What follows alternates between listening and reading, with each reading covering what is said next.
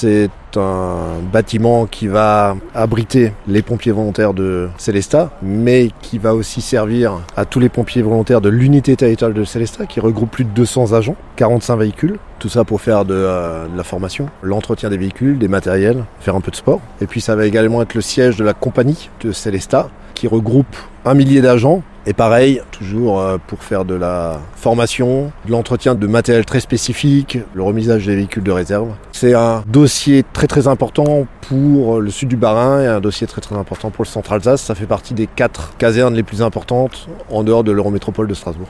La vocation première, c'est euh, les interventions, bien sûr, en hébergeant des pompiers volontaires et des pompiers professionnels de jour comme de nuit, parce qu'il y a du monde qui euh, dormira à la caserne. Célestat, c'est 4000 sorties de secours euh, à l'année, 11 sorties environ par jour. Donc effectivement, une activité opérationnelle, c'est intense. Et puis après, bien sûr, tout ce qui est péri-opérationnel, l'entretien, la formation, les opérations de recrutement, l'animation du réseau des chefs de section, des chefs d'unité.